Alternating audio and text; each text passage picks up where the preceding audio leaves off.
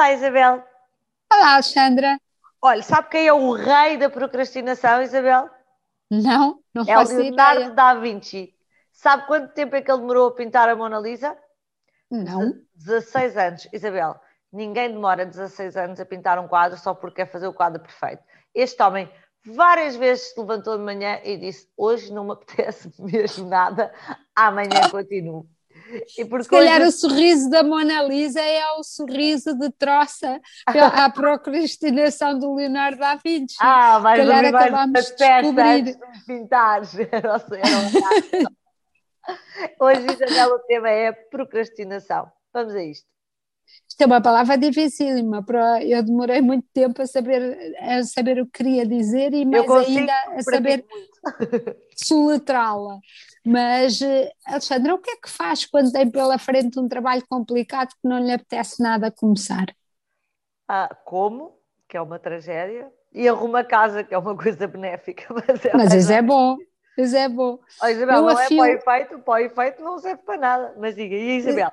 Eu afio lápis e arrumo a secretária e vejo aquelas, afio lápis, sabe, ver aquela coisinha toda a sair, os lápis todos muito afiados e preparo tudo muito bem e claro, espero que alguém me interrompa antes de, antes de ser a altura de, de começar.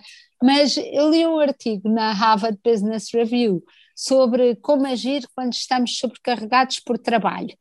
E houve uma ideia que eu queria muito conversar consigo e que acho que hum, que é uma espinha boa, é uma espinha boa, que é estar sobrecarregado, é, é, é, realmente difícil, mas esta pode ajudar a tirar esta espinha.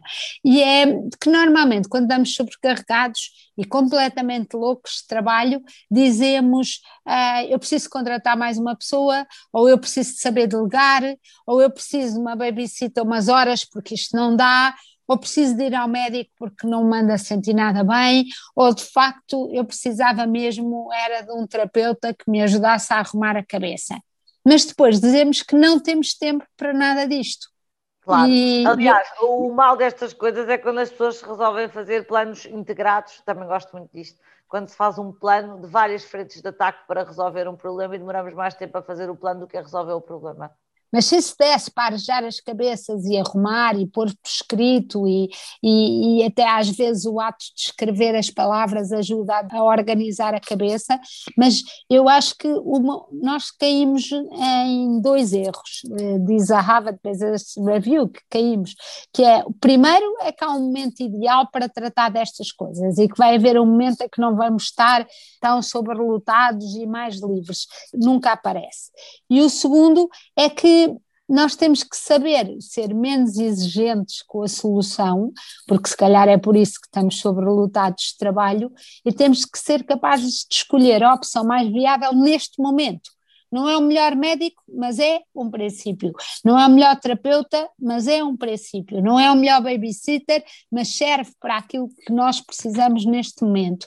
E pelo menos agiu-se, porque quando ficamos com esta sensação de que tínhamos a solução, mas que não somos capazes de a pôr em prática, ficamos com um sabor ainda maior a incompetência e a falhar, o que não ajuda a dar energia para uh, atacar de facto os verdadeiros problemas. Isabel, digo-lhe, eh, eu sou uma grande, grande defensora e praticante das chamadas quick wins, vitórias rápidas. Portanto, perante um problema, eu em vez de querer escalar a montanha, não me importa nada de chegar primeiro à, à, primeira base e depois à segunda base quando der e depois à terceira, mas ter a sensação de que vou dando passos. Toda a gente conhece, desde que somos miúdos, conhecemos a sensação de quando temos um grande trabalho para fazer, que o que custa mais é encarar o, que temos que fazer um trabalho imenso, mas depois quando escrevemos a primeira página pensamos hoje já fiz um, um bocadinho, já fiz a minha parte. Aliás, Isabel, a Isabel